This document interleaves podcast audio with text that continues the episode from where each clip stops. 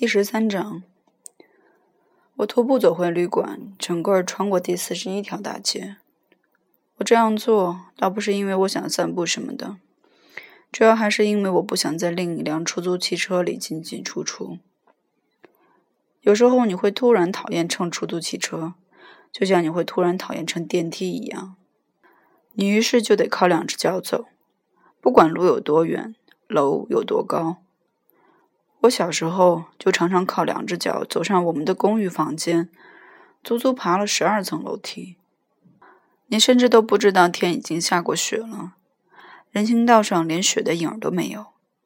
可天气冷得要命，我就从衣袋里取出我那顶红色猎人帽戴在头上。我才他妈的不管我打扮成什么鬼样嘞！我甚至把耳罩都放了下来。我真想知道是谁在潘西偷走了我的手套。因为我的两只手都快冻僵了。其实，即使我知道了，也不会采取什么行动。我是那种胆小鬼，我尽可能不表现出来，可我骨子里真的是个胆小鬼。比方说，我要是在潘西发现了是谁偷走了我的手套，我也许会走到那个小偷的房间里，说：“喂，把你那副手套拿出来，怎么样？”那小偷听了，或许会装出十分天真的样子，说：“什么手套？我我会怎么办呢？我或许会到他的壁橱里把那副手套找出来，是藏在他那双混账的高筒橡皮套鞋，或者别的什么东西里的。比如说，我会把手套拿出来给那家伙看，说道：‘我揣摩这是你的混账手套。’”于是，那小偷大概会装出十分假、十分天真的模样，说道：“我这一辈子从来没见过这副手套。这手套要是你的，你就拿去，我可不要这种混账东西。”我于是大概会直挺挺的站在那儿那么五分钟，手里拿着那副混账手套，心里想着应该在那家伙下巴壳上揍那么一拳，打落他的混账下巴壳。只是我没那勇气。我只会站在那儿，装出很凶狠的样子。我会怎么做呢？我只会说一些十分尖刻、十分下流的话来激怒他，却不敢挥拳打他的下巴。嗯，我要是说了一些十分尖刻、下流的话，那家伙大概会起身向我走来，说道：“听着，卡尔菲德，你是不是在骂我小偷？”我听了都不敢说。你他妈的说的一点不错，你这个偷东西的下流杂种！我大概只会说，我只知道我的那副混账手套在你的混账套鞋里。那家伙听了，大概会马上摸我的底，看看我究竟敢不敢动手揍他。所以他会说：“听着，咱们打开天窗说亮话。你刚才是不是管我叫小偷来着？”我大概会这样回答：“谁也没管谁叫小偷，我只知道我的手套在你的混账套鞋里。”就这样，能翻来覆去讲几个小时。可我最后离开的时候，甚至都不会碰他一下。我大概会到盥洗室里偷偷抽一支烟，在镜子里看着自己装出凶狠的样子。嗯，这就是我回旅馆时一路上想的心事。当个胆小鬼绝不是什么好玩的事。也许我并不完完全全是个胆小鬼，我不知道。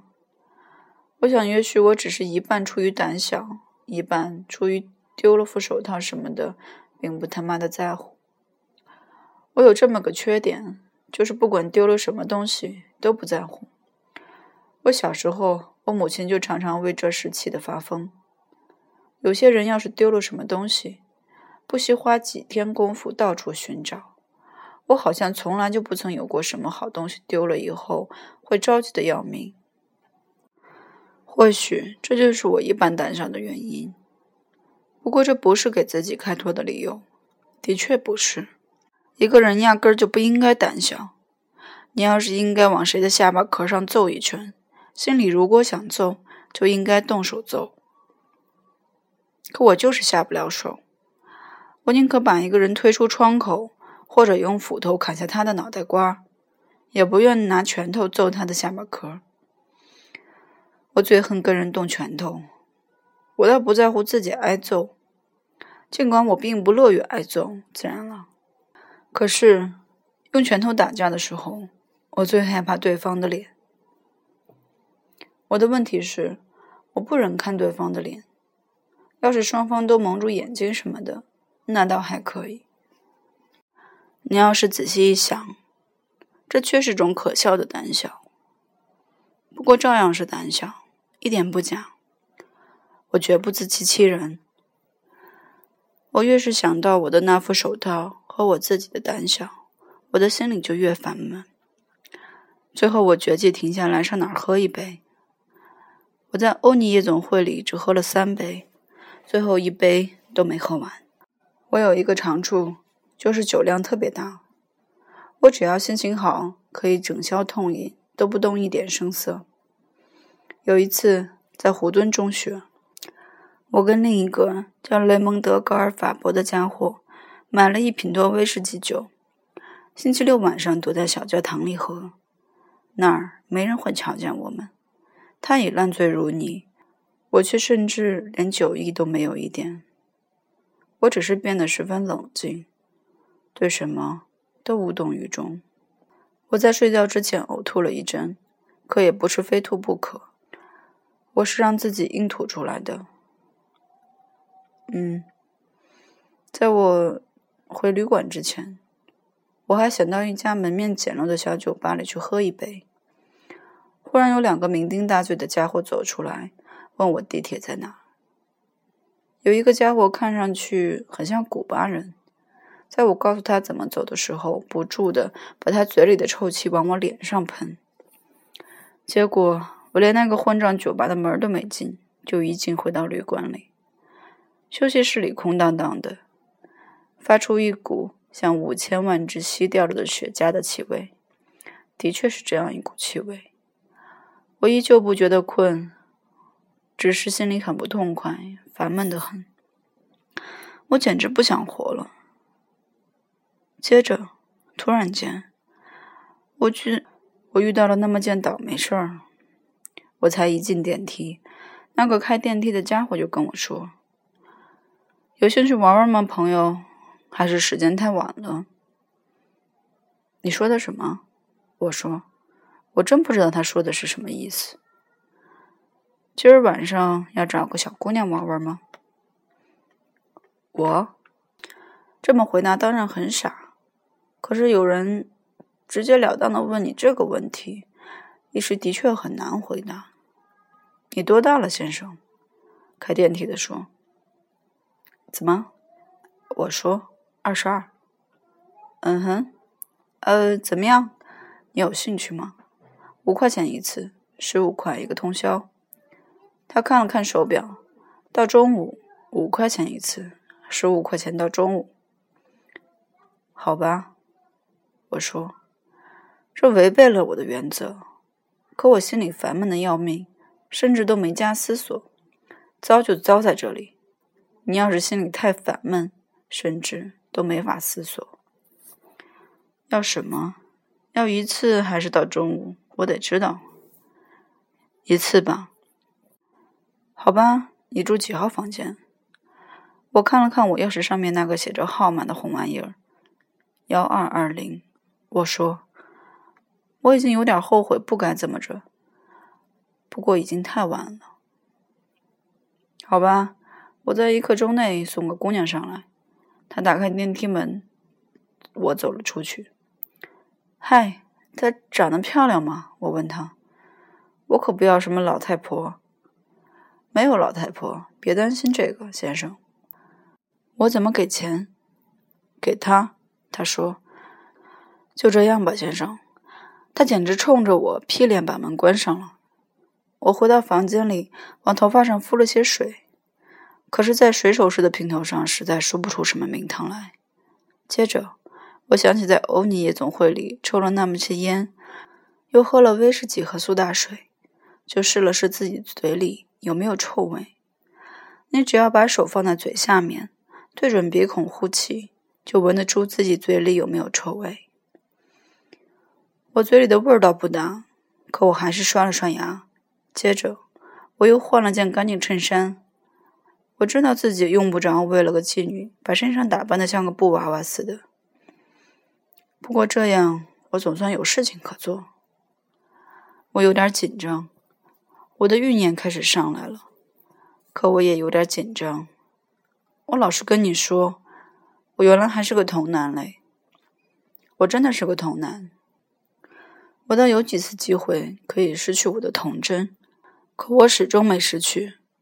总是有什么事情发生，比方说，你要是在女朋友的家里，她的父母总会突然回家，或者你害怕他们会突然回家，或者你要是在别人汽车里的后座上，那么前座上总有什么人，或者说有什么姑娘，老想知道整个混账汽车里。在干些什么？我是说，前座上总有个姑娘，老回过头来看看后面在他妈的干些什么。不管怎样，反正总有些什么事儿发生。有一两次，我只差一点就上手了，特别是有一次，我记得。可后来出了什么事，我都记不得到底出了什么事了。问题是。每当你要跟一个姑娘行事的时候，我是说不是个做妓女的什么姑娘，十有九次，她总不住的叫你住手。我的问题是，每次我都住手了。大多数男人不这样，我却由不得自己。我总拿不准他们是真正要你住手呢，还是他们害怕的要命，还是他们故意要你住手。万一你真的干了那事儿，那么过错就都在你身上，他们可以脱掉干系。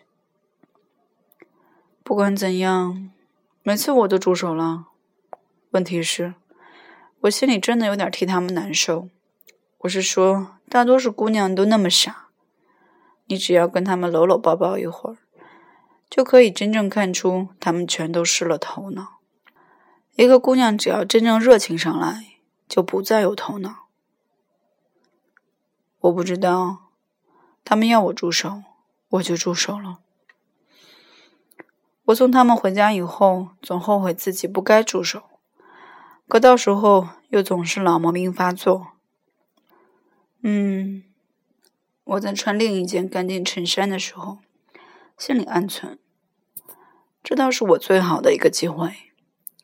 我揣摩，她既是个妓女。我可以从她那儿取得一些经验，在我结婚后也许用得着。有时候我可真担心这玩意儿。在湖顿中学的时候，我有一次看到一本书，里面讲一个非常世故、非常和蔼可亲、非常好色的家伙，他的名字叫波朗夏德先生。我还记得，这是一本坏书。波朗夏德这个人物倒是写的不错。他在欧洲里维耶拉河上有一座大城堡，空闲时他总是拿根棍子把一些女人打跑。他是个真正的浪子，可很使女人着迷。他在书的某一章里说，女人的身体很像个小提琴，需要一个大音乐家才能演奏出好音乐。这是本粗俗不堪的书，我知道这一点。可我怎么也忘不掉那个小提琴的比喻。我之所以想取得些经验，以备结婚以后应用，说来也是如此。